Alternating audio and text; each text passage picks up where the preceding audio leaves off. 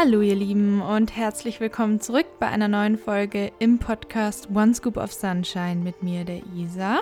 Heute mit dem zweiten Teil des Interviews mit der Lara. Wir haben da aufgehört, wo es darum ging, was mache ich, wenn ich jetzt recover möchte, wenn ich Essanfälle habe. Ich möchte meine Periode zurückbekommen, ich möchte heilen. Ich habe mich entschieden, auf diesem Weg zu sein. Ich möchte überhaupt anfangen, wo fange ich an? Wie viele Kalorienmengen sind überhaupt ratsam? Welche pflanzlichen Stoffe könnten mir helfen? Was ist Laras Meinung da dazu? Ich habe sie da alles Mögliche gefragt, was so ihre Einschätzung ist, was ihre Erfahrungen Erfahrungen sind, äh, was sie darüber weiß. Und ja, das berichtet sie jetzt in diesem zweiten Teil. Vielleicht ist ja was für euch dabei. Wie gesagt, ähm, hinterfragt auch immer alles, schaut es für euch an, klärt es mit eurer Ärztin oder eurem Arzt ab, Frauenarzt, Frauenärztin und schaut, was für euch da das Richtige ist. Also es ist jetzt einfach ein Gespräch in diese Richtung und kann so ein paar Anstöße bewirken. Nicht mehr und nicht weniger. Genau, und ich hoffe, dass es euch dann in dem Sinne vielleicht etwas bringt und etwas Neues vielleicht auch bringt an Wissen, an ja, Hilfen, die ihr für euch implementieren könnt. Jetzt wünsche ich euch ganz viel Spaß beim Zuhören bei diesem Interview mit der Lara.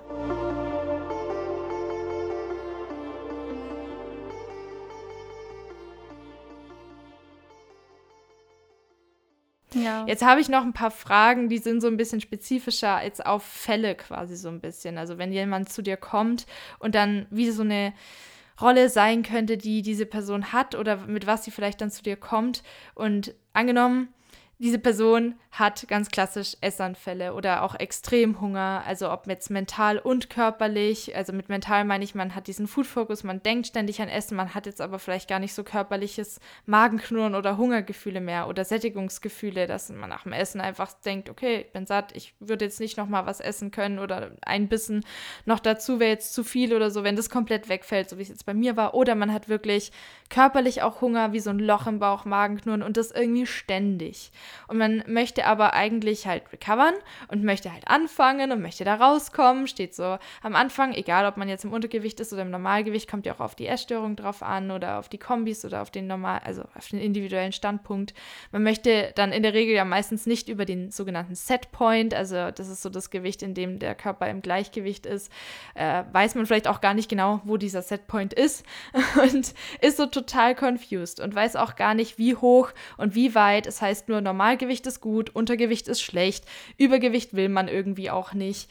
Äh, man will aber nicht den Food Focus mehr haben und ist so total, ja, irgendwie im Disput mit sich selbst. Äh, ja, wie macht man es dann? Also würdest du dieser Person dann raten, einfach jedem Essanfall nachzugehen, Essanfälle zu vermeiden. Wie kann man diese Essanfälle vermeiden? Äh, ja, soll man diesem jedem Gedanken nachgehen an Essen?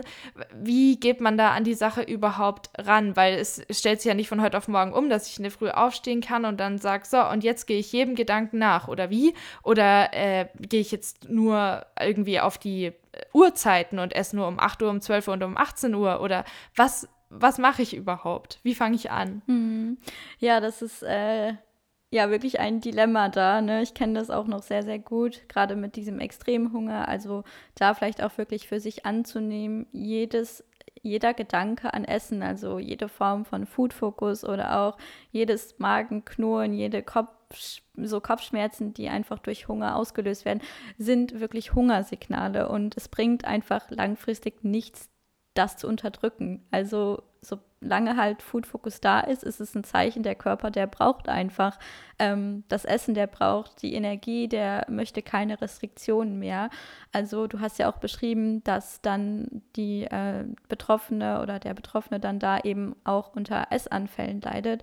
Und da ist es ja auch total wichtig, erstmal zu definieren, was ist, also wie definiert die Person einen Essanfall? Weil ich kenne das auch noch von mir. Ich dachte ganz oft, oh Gott, das war jetzt ein Essanfall, Fall, aber es war einfach nur so der extreme Hunger, dem ich halt nachgegangen ja. bin. Aber da waren jetzt keine emotionalen Gründe ähm, dahinter. Also es gibt ja wirklich viele Gründe, warum man jetzt unter Essanfällen leiden kann. Und ich muss auch sagen, dass so dieses emotionale äh, Thema mit den Essanfällen gar nicht in meinem Bereich liegt, weil ich eben davon nie betroffen war, sondern bei mir war es halt wirklich so, ja, einfach der Bedarf vom Körper, der, der extrem hoch war und der hatte halt extrem viel aufzuholen. Ähm, deswegen, ich finde, da müsste man sich dann wirklich anschauen, okay, ähm, wenn dann so ein Essanfall zum Beispiel abends stattfindet, wie wird dann am nächsten Tag reagiert? Ne? Wenn man dann sofort wieder in die Restriktion fällt oder eben viel kompensiert und total wie soll ich es sagen, ja, so schlechte Emotionen, schlechte Gefühle damit verknüpft oder sich dafür verurteilt, dann fällt man da natürlich sehr, sehr schnell in einen Teufelskreis, ne, dass man Essanfall Fall kompensieren, Essanfall kompensiert und das bringt einen halt langfristig einfach nicht, nicht ans Ziel und da kann es dann auch wirklich sein, dass man weiter zunimmt und zunimmt, aber man wird eben nicht gesund, weder mental noch körperlich. Also das ist wirklich ein sehr, sehr krasser Teufelskreis. Ähm, genau, da würde ich auf jeden Fall versuchen, ähm, dann so gut es geht, wirklich mit den Restriktionen und der Kompensation einfach zu stoppen, das aufzuhören, weil das einen einfach nur noch tiefer in diesen Teufelskreis reinbringt und eben wirklich das anzunehmen, dass dieser Food Focus ein Hungersignal ist und dass man dem eben nachgehen darf, weil ich denke mir auch immer so, eine gesunde Person, die jetzt zum Beispiel gar nichts mit Essstörungen am Hut hat, nie davon betroffen war, die denkt ja auch nicht den ganzen Tag an Essen. Und es ist auch nicht normal, sozusagen den ganzen Tag nur an Essen zu denken oder sein ganzes Leben rund um das Essen zu planen. Und wenn das der Fall ist, dann ist es meistens ein Zeichen, dass dem Körper da einfach noch was fehlt, dass der noch was aufzuholen hat. Ähm, vielleicht wurde auch eine längere Zeit eben davor irgendwie restriktiv gegessen oder keine Ahnung. Also dieser Food Focus, der entsteht nicht einfach so. Da gibt es immer einen Grund dahinter und deswegen erstmal den Grund, den Auslöser dafür ähm, herausfinden und dann da eben seinen individuellen Weg finden. Also du hast ja auch gesagt, so es ist schwierig dann von einem Tag auf den anderen das komplett zuzulassen und natürlich, das ist total schwierig und das wird ja auch von niemandem erwartet, aber man kann ja jeden Tag als neue Chance sehen, ein bisschen mehr dem nachzugehen, so, ne? Und sich dann Tag für Tag so ein bisschen mehr drauf einzulassen, mehr loszulassen. Und dann hat man sein Ziel auch irgendwann erreicht. Also es geht ja nicht nur all in oder gar nicht sozusagen, sondern es gibt ja auch so diesen, diesen Mittelweg. Genau, aber ich finde, ja, da muss man auf jeden Fall individuell immer schauen, wo, wo kommt die Person her, was hat die durchgemacht und was ist da jetzt der richtige Weg. Genau. Ja, ja, es hat sich bei mir dann auch gewandelt. Also am Anfang war es wirklich so, dass man sagen könnte, okay, es ist eine Art Essanfall. Also bei mir war die emotionale Komponente eigentlich immer mit drin. Deswegen, da mhm. kriege ich auch viele Nachrichten, ja, aber was, wenn sich das jetzt ins Binge-Eating wandelt und dann ins emotionale Essen switcht und so. Aber ich finde halt, ähm, also ich, mir war das in dem Moment eigentlich einfach egal, weil ich diesen Food-Fokus einfach loshaben wollte und dann habe ich auch nicht mehr an diese Labels gedacht und dachte mir so, ja, dann ist es das jetzt halt, aber ich muss da irgendwie rauskommen. Also, wenn es der einzige Weg ist, dann ist es so. Und dann hatte ich halt auch diese diese, kann man sagen, Essanfall, denke ich mal, weil es waren ja mehrere Packungen von verschiedenen Sachen, die ich dann gegessen hatte und wirklich extrem voll war und da hat gar nichts mehr reingepasst. Das war wirklich ganz, ganz krass. Und dann lag ich auch mhm. mal da und mein Körper hat gearbeitet wie noch was. Also mir war heiß, es war voll viel und ich äh, habe halt voll gekämpft, das auch wirklich drin zu lassen, weil ich hatte ja auch Bulimie. Und dann habe ich aber wirklich mal es geschafft, 15 bis 20 Minuten ungefähr, nicht diesen Food Focus zu haben. Und das war für mich so dieses Zeichen, okay, es ist die einzige Möglichkeit, wirklich mich essen zu lassen.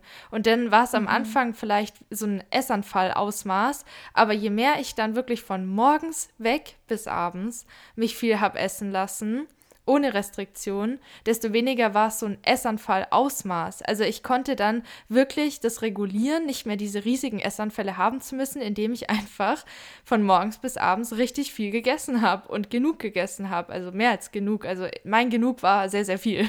Und das war dann einfach voll die Erleichterung, weil ich dachte, okay, ich muss nicht mehr diese riesigen Essanfälle haben, wo mir alles wehtut danach, wenn ich wirklich einfach den ganzen Tag über richtig viel esse, was jetzt auch nicht easy ist, weil man halt die ganze Zeit wirklich sehr, sehr, also voll ist. Man hat einen rausstehenden Bauch natürlich, äh, so Blähungen wahrscheinlich auch, also hatte ich zumindest, weil der Körper es gar nicht mehr gewohnt war, bestimmte Nahrungsmittel zu sich zu nehmen oder viel Nahrungsmittel zu sich zu nehmen. Aber es hat sich auch mit der Zeit, und es hat lange gedauert bei mir, mehrere Jahre in meinem Fall, weil ich halt auch immer wieder zurückgeswitcht bin zu, oh, doch wieder Restriktionen und dadurch hat sich das gezogen.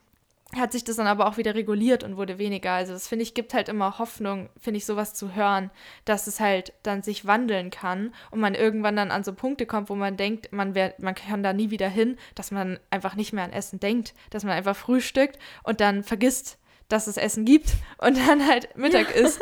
Und das finde ich immer, fühlt sich an wie so ein Wunder dann fast. Das klingt jetzt irgendwie voll äh, blöd, aber ich finde, wenn man von so einer Geschichte, wenn so eine Geschichte hat, dann ist sowas wie so ein Wunder. Mhm. Ja, auf jeden Fall. Also ich hätte auch nicht gedacht, dass ich irgendwann mal an dem Punkt bin, wo ich, wie du es eben beschrieben hast, dann gefrühstückt habe und dann wirklich einfach satt bin und gar nicht mehr dran denke, jetzt irgendwie noch eine Portion Porridge zu kochen. Also, weil das war halt so extrem, ja. ne? Ich hatte mir zum Beispiel auch Porridge so lange verboten einfach und als ich das dann wieder integriert habe, mein Körper hat danach geschrien, so, ne? Und ich habe dann meine ja. Portion zubereitet, die eigentlich schon, ich würde sagen, so das Doppelte einer Person, äh, einer normalen, in Anführungsstrichen, Portion ist und dann ja, irgendwie. Ja, mindestens. Ja, genau. Ja. Und dann ähm, irgendwie nach ein, zwei Stunden dachte ich so, ja, jetzt bitte noch mal ein Porridge. also, Porridge, ja, ja genau, voll. Also das habe ich dann auch voll radikal durchgezogen. Dann habe ich mir halt gedacht, okay, ich mache jetzt einen Nudeltag. Ich äh, oder oder mehrere. Dann esse ich jetzt halt Nudeln bis zum geht nicht mehr, kiloweise. Aber ich habe so Bock drauf und es war dann auch irgendwie einfach so nice, weil es war so, mein Gott, ich erlaube mir einfach Nudeln morgens, mittags, abends, so viel ich will. Es ist mega nice.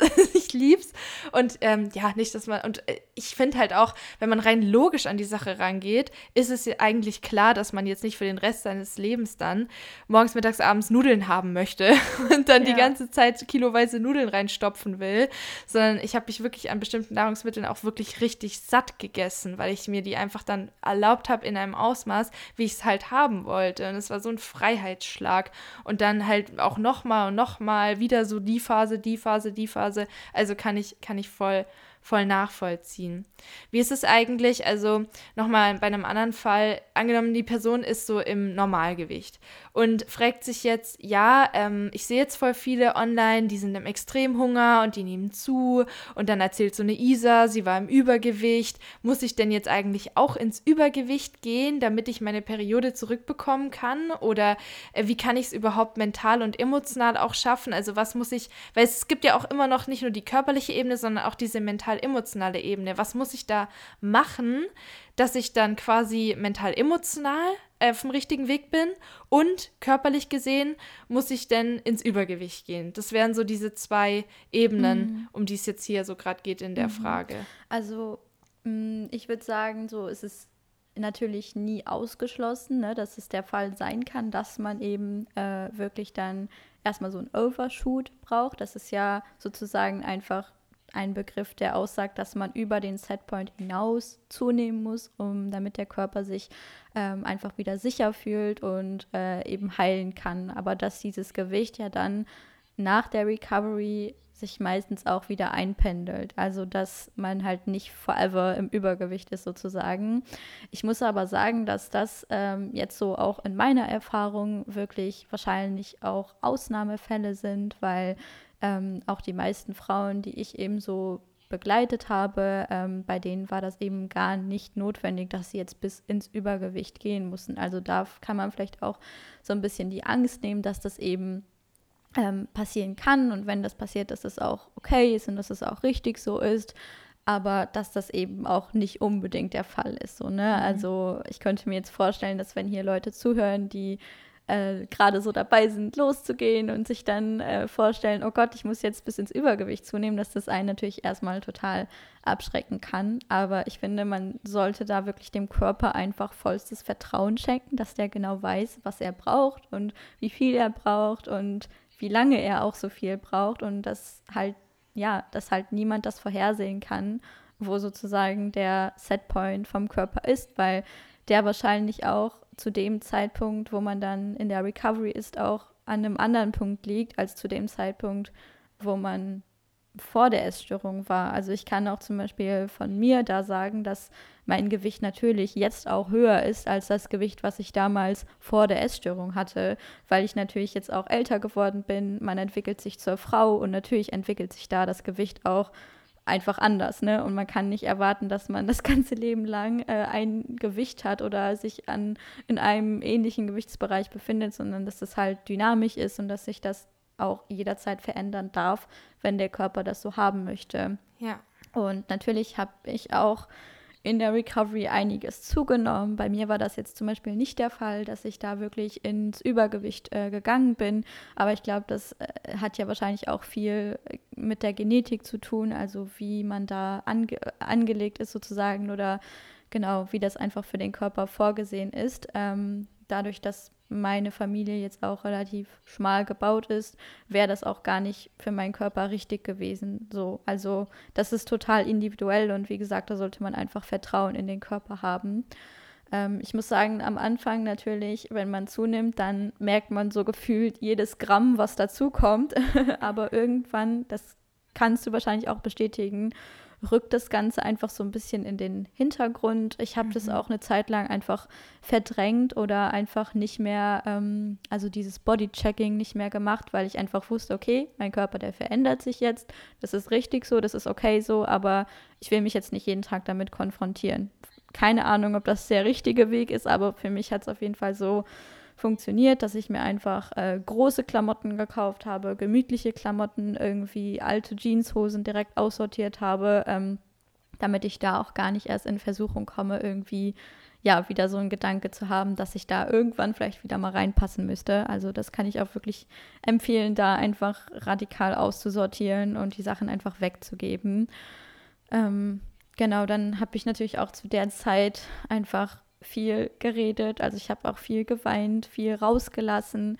Ähm, ich habe mir auch zum Beispiel ganz oft selber Sprachnachrichten gemacht, um einfach meine Gefühle rauszulassen oder Tagebuch geschrieben. Mhm. Das hat auch geholfen, ja, einfach ja. mit dem Prozess so ein bisschen, ähm, ja, ein bisschen besser klarzukommen. Und ich habe ja auch erzählt, ich hatte das nicht mit dem Übergewicht, aber ich hatte zum Beispiel auch das Gefühl, dass natürlich am Anfang ähm, das Gewicht, was ich zugenommen habe, sich einfach gar nicht verteilt hat. Also ich hatte das Gefühl, ich nehme nur am Bauch zu und nur an den Oberschenkeln und an den Hüften und sonst irgendwie nirgendwo. Ähm, aber das hat sich mit der Zeit auch ja einfach besser verteilt und sieht dann natürlich auch oder fühlt sich auch einfach proportionaler an und man fühlt sich dann automatisch ja auch wohler. Also ich würde sagen, so einen richtigen Overshoot hatte ich jetzt nicht wirklich, aber ähm, auf jeden Fall eine ja, unproportionale Verteilung des Gewichts. Aber das ist auch total normal, weil der Körper, der muss ja erst sozusagen die Organe schützen und äh, lagert deswegen als erstes, also gerade als Frau, im Bauch eben an. Das ist total normal und ähm, genau, das kann man auch nicht beeinflussen durch ja. irgendetwas.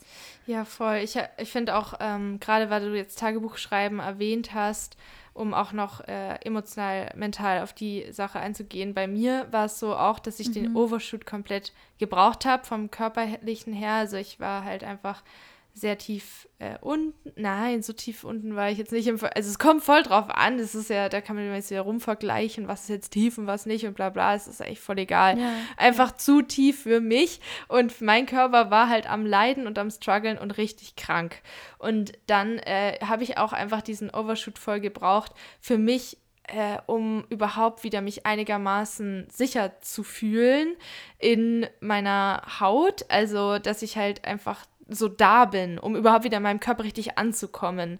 Also ich habe das irgendwie gebraucht, auch um erstmal wieder mich, mich, zu erden, sag ich mal, weil ich nur noch so rumgefloatet bin. Also jeder, der das vielleicht, oder jede, die, oder der das kennt, von Essstörungen her ist es ja auch oft so, dass man wirklich wie in so einer Cloud ist oder so rumfloatet oder irgendwie nur noch im Kopf ist und gar nicht mehr richtig im Körper.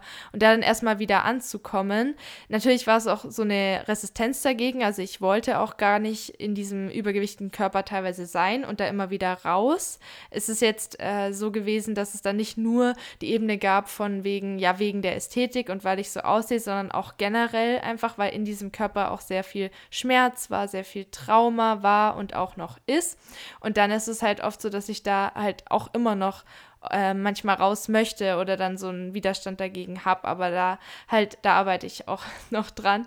Einfach weil ich immer wieder merke, wie viel Schönes man durch den Körper halt haben kann. Oder zum Beispiel gestern auch in der Reha äh, habe ich Qigong mitgemacht. Und das ist so eine mhm. Art Bewegungsübung, wo, wo man sehr langsame Bewegungen macht und sehr genau darauf achtet. Also wir haben irgendwie in der Stunde drei verschiedene Bewegungen gemacht, nur drei.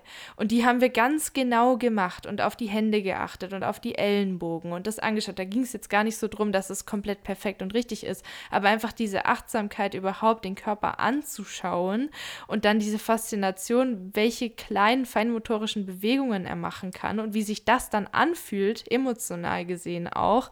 Das ist für mich immer so berührend. Da fange ich immer fast an zu weinen, weil ich immer so bin, so, boah, so lange habe ich versucht, jeden Zentimeter Zentimeter gefühlt nicht mehr anzuschauen, weil das war dann so diese Overshoot-Reaction von mir, sag ich mal, dass ich dann sehr, sehr lang den Körper komplett ausgeklammert habe. Ich war dann wirklich so, okay, der ist jetzt im Übergewicht, ich achte jetzt gar nicht mehr drauf, ich halte meinen Fokus gar nicht mehr drauf. Und es war gut für eine Zeit lang, weil dann konnte ich die Zunahme zulassen. Dann war ich einfach nicht mehr so fokussiert darauf, dann war es im Sommer mir auch egal, dann war ich halt im Bikini, mein Gott, ähm, im Übergewicht ist halt so, renne ich halt so rum, weil das ist meine Heilung und die priorisiere ich, mir egal, dann sollen die anderen halt was anderes denken. Es war mir nicht komplett egal, aber ich habe halt versucht, durch diesen Trotz das zu kompensieren, dass es mir nicht ganz egal ist.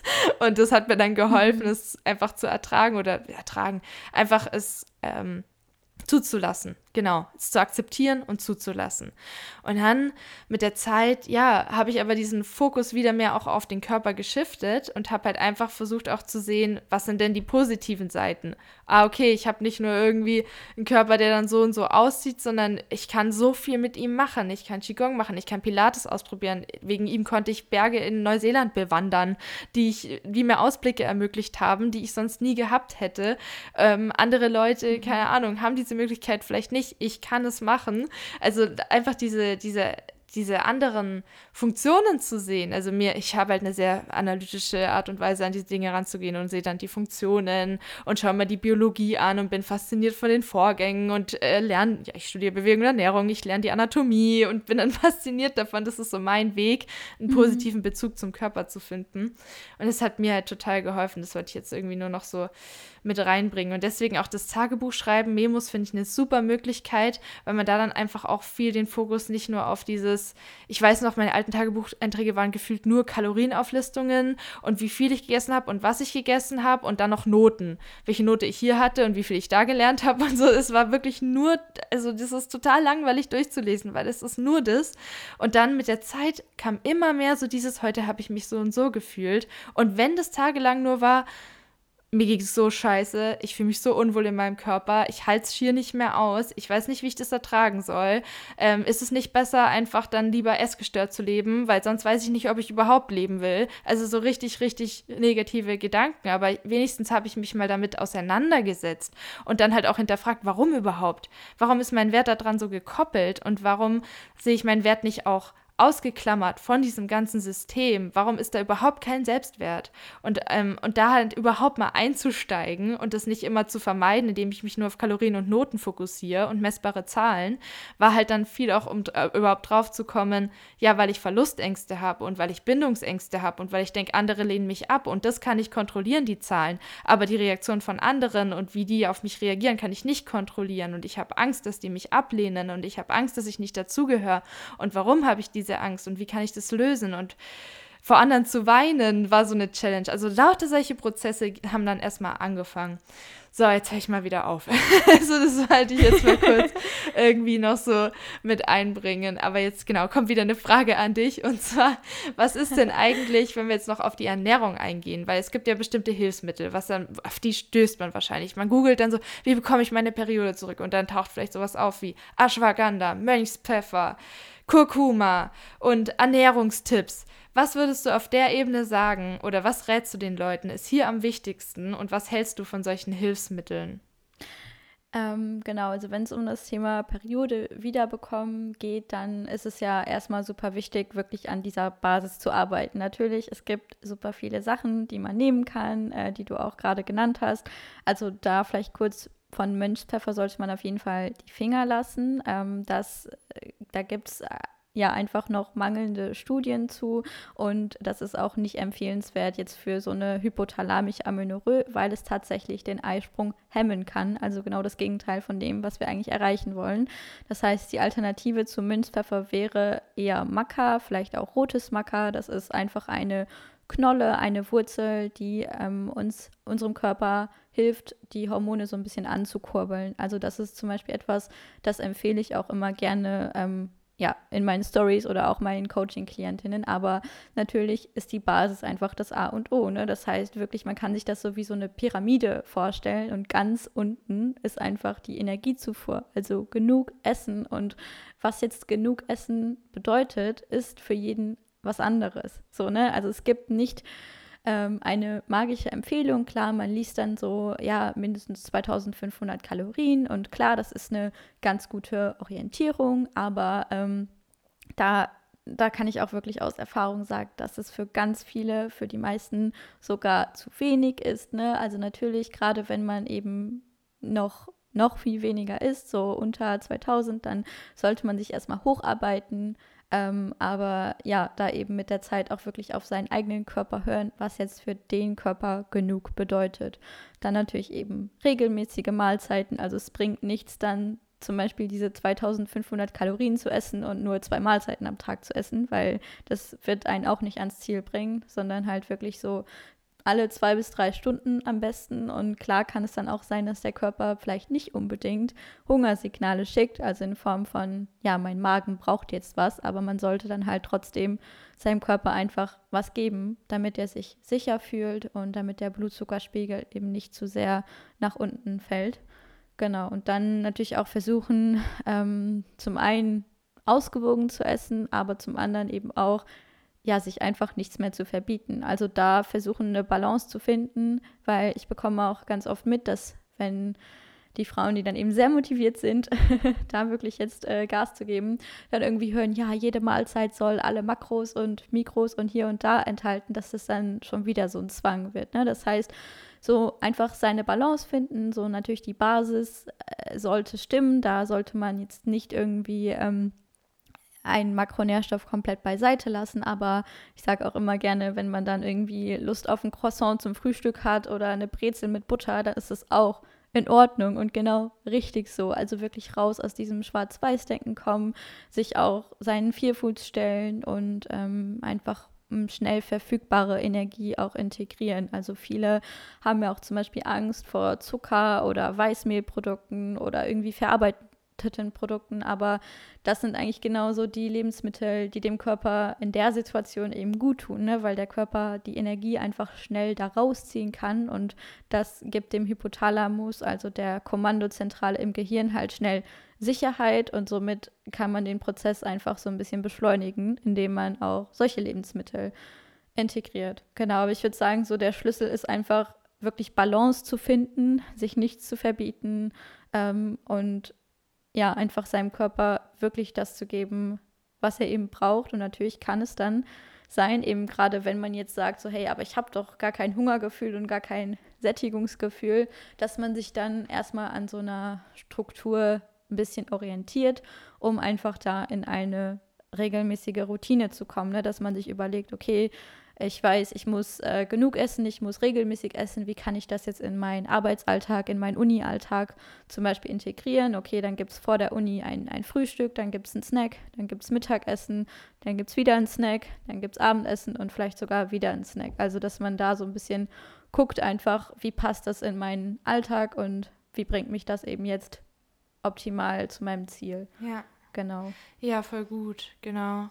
Ich hatte ähm, damals mir zum Beispiel auch überhaupt keine Regeln mehr gesetzt mit Uhrzeiten oder so. Also mit irgendwie, weil ich dann immer nee. gemerkt habe, so ich warte jetzt schon wieder auf meinen 3 Uhr Snack und ich muss jetzt warten. Ich habe aber schon die ganze Zeit Bock drauf. Dann habe ich das echt einfach irgendwie zigtausend Snacks immer gehabt. Das hat mir irgendwie voll gut getan.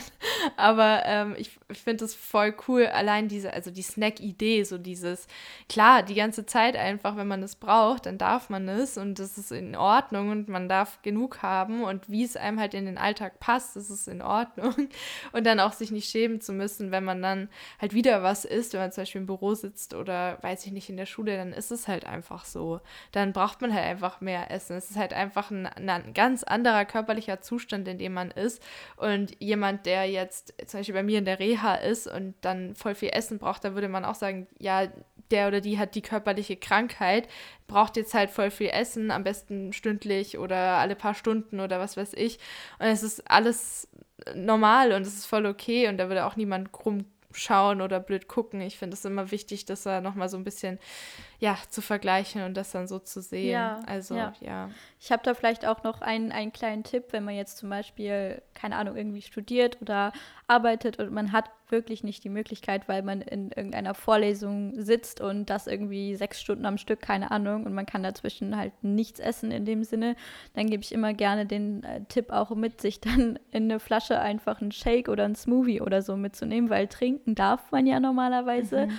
und man sieht ja nicht, was da drin ist. Ne? Und wenn man sich dann irgendwie sowas mitnimmt mit Banane, Haferflocken, Datteln, Nussmus, ähm, gemixt mit ein bisschen Proteinpulver und äh, irgendeiner Milch, dann gibt es dem Körper ja auch Energie, Sicherheit und man hat da eben nicht so eine lange Pause. Also man findet meistens einen Weg, wie man es sich doch irgendwie ermöglichen kann, falls es denn jetzt wirklich nicht möglich sein sollte. Mhm. Aber ich bin da auch, genau wie du es beschrieben hast, immer ein großer Fan einfach von offener Kommunikation und wenn dann jemand irgendwie nachfragt, so hey, warum isst du jetzt schon wieder was, dass man dann sich nicht rechtfertigt, sondern einfach erklärt und äh, die Leute so ein bisschen mitnimmt auf, auf seine Reise. Ja. Ja, man muss es ja auch nicht verstecken oder ja, genau. Ja, weil das finde ich immer ist so ein unangenehmes Gefühl, wenn dann Leute irgendwie so Kommentare bringen, so, boah, du isst voll viel, irgendwie du bist nur am Essen, was ist denn mit dir? Oder hahaha, also so im Humormäßigen dann. Das ist ja dann für Leute, die ja nicht betroffen sind, oft so, ah, du bist so verfressen, haha, also irgendwie so was Witziges so. Und dann war, fand ich das aber immer voll so Schamgefühl, unangenehm, ja. oh mein Gott, ist es doch falsch, weil es gibt ja immer noch das alte Regelsystem, das dann aktiviert wird im Kopf von wegen eigentlich falsch oder sowas. Also so, ne, ist ja noch nicht ganz weg, ist ja Teil davon, es zu shiften und es geht dann an und dann ist es schnell so Verunsicherung. Und da dann halt vielleicht auch einfach, das habe ich damals nicht gemacht, aber heutzutage würde ich halt auch einfach sagen, ich bin hier gerade in einem, in einem bestimmten Prozess, mein Körper braucht es gerade, ähm, krankheitsbedingt oder so, kann man ja irgendwie erwähnen, wenn man jetzt nicht genau spezifizieren möchte oder keine Ahnung. Und dann finde ich, sollten das andere Leute auch einfach akzeptieren, respektieren, wie wenn jetzt jemand halt Medikamente nimmt oder so vor anderen um bestimmte Uhrzeiten und dann halt das braucht für eine Krankheit oder sich Insulin spritzen muss bei Diabetes, ist halt einfach Teil davon, von diesem Prozess oder von dieser Krankheit oder von dem Krankheitsverlauf oder so, dass man es halt einfach so braucht. Das ist ganz normal, ist alles okay. Es ist halt nötig. Ich finde es eine gute Idee mit dem Shake, auch weil da dann ja auch voll viel drin ist, voll viele ähm, Nährstoffe und schmeckt ja auch voll gut. Ja. Ich bin eh auch so ein Fan von so, äh, von so, von so Smoothies und so einem Zeug. Finde ich richtig praktisch.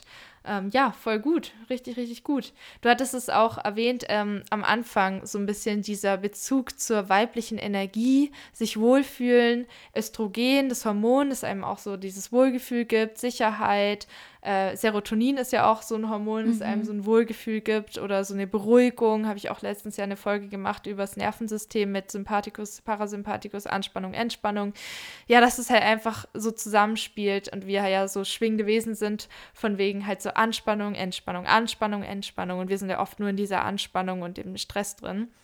Ähm, ja, wie ist es denn eigentlich so? Ähm, du hast jetzt auch diese, diese Kurse, diese, möchtest du darüber noch ein bisschen was erzählen und machst du da auch was mit den Leuten, dass sie überhaupt wieder es etwas als etwas Positives empfinden, also den Zyklus an sich, weiblich sein, weibliche Energie, sag ich mal, äh, ja, so sich halt als Frau überhaupt so wahrzunehmen oder dass vielleicht der Körper sich auch verändert, die, die Hüftknochen sich vielleicht, also sie werden ja breiter oder diese, diese Kurven, das ist ja ein bisschen eine positive Entwicklung im Vergleich zu den 90ern von den Trends her, sagen wir jetzt mal, ja. wenn man dem denn folgen möchte, dass wir jetzt halt auch einfach hier mal einen großen Po haben und Kurven und das ist in und was weiß ich, nicht, dass ich da so ein Fan von bin, aber ich denke mir so, ja, immerhin ist in Ordnung jetzt mal oder auch, dass halt alle möglichen Körperformen in Ordnung sind. Da gibt es ja auch so viel Content auf Social Media äh, von, ja, so sieht mein Körper einfach aus, äh, irgendwie mhm. fünf Sekunden später mhm. äh, in der Früh, wenn ich dann einfach anders dastehe und meine Hose runterziehe und so ist es halt einfach ganz normal, Röllchen, wie auch immer. Ähm, ja, machst du dazu was in deinen Kursen oder wie lau laufen deine Kurse denn so ab oder auch dein Coaching? Ähm, genau, auf jeden Fall. Also dieses Thema seinen Körper lieben lernen, Körperakzeptanz. Also Körperakzeptanz steht ja sowieso immer an, an erster Stelle und dieses Ich liebe meinen Körper, das ist ja dann sozusagen schon mal die nächste Etappe, weil das bekomme ich auch ganz oft so als Feedback irgendwie, dass die Frauen sich dann unter Druck gesetzt fühlen, weil sie sagen, ja, ich möchte meinen Körper jetzt lieben, lieben, lieben, aber ich schaffe das irgendwie noch nicht und ich kann das einfach nicht. Das fühlt sich so falsch an. Und äh, klar, man sagt ja auch immer gerne so, fake it till you make it. Also tu einfach so, als wäre es schon so, obwohl es noch gar nicht so ist.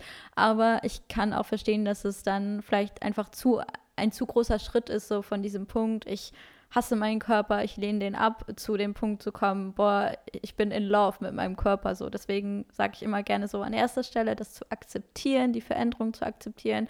Und ja, man muss es nicht sofort schön finden, um weitermachen zu können, so, ne? Also das kommt alles mit der Zeit. Und auf jeden Fall spielt das Thema ähm, sich mit seinem Zyklus verbinden und mit seiner weiblichen Energie auch ein, eine große Rolle in meinen Kursen, weil das auch damals für mich so ein Schlüssel irgendwie war, um das zu akzeptieren, dass mein Körper eben nicht jeden Tag gleich aussieht und dass er eben nicht jeden Tag die gleiche Leistung erbringen kann. Einfach dadurch, dass diese Hormone ja im Laufe des Monats eben schwanken und jede einzelne Zyklusphase auch so ihre bestimmten Eigenschaften mitbringt und das eben total wichtig ist, sich als Frau damit zu beschäftigen, weil ich meine, es ist unser Körper, es ist unsere Funktion auch hier auf der Erde irgendwo.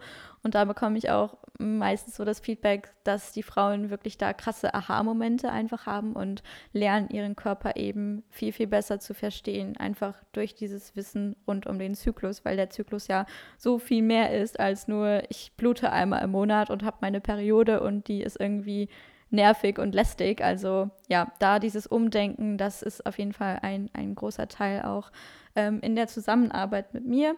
Und genau, du hast ja auch gefragt, ähm, was ich da anbiete und wie das sozusagen abläuft. Also es gibt immer drei Möglichkeiten für die Frauen, je nachdem, wie intensiv und wie individuell sie auch gerne an ihren Themen arbeiten möchten.